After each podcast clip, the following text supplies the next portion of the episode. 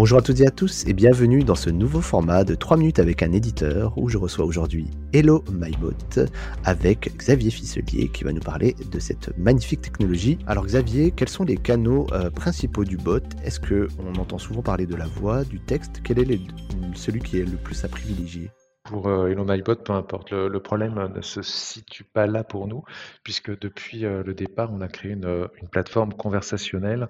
Qu'est-ce que ça veut dire? Ça veut dire qu'en fait, on veut vraiment être là sur le canal que le client veut utiliser, être à sa disposition et pouvoir, enfin, le client ou une audience, hein, n'importe quelle audience, parce que c'est pas obligatoirement des clients, souhaite utiliser. Donc, certains pourront être plus à l'aise à communiquer avec, euh, avec une marque euh, ou avec quelqu'un via l'écrit, hein, via tout type de messagerie, et d'autres via la voix. Donc pour nous, euh, voix, texte, les deux, oui, c'est tout le temps les deux. On peut passer de l'un à l'autre.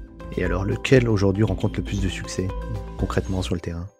Alors, euh, ça, c'est assez extraordinaire parce que je pensais pouvoir aussi donner, euh, une stat un peu forte, mais non, euh, on a vraiment on est vraiment sollicité sur, sur alors moi, je vais te dire les trois canaux, hein, sur la partie, alors c'est peut-être la plus petite hein, chez nous, c'est sur les objets connectés, mais c'est sur la voix.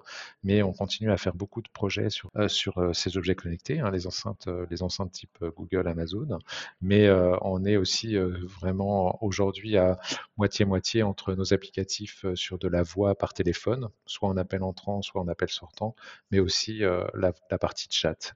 Mais le plus drôle, c'est que beaucoup de nos clients commencent sur un canal et, poursuivent cette conversation sur un autre canal.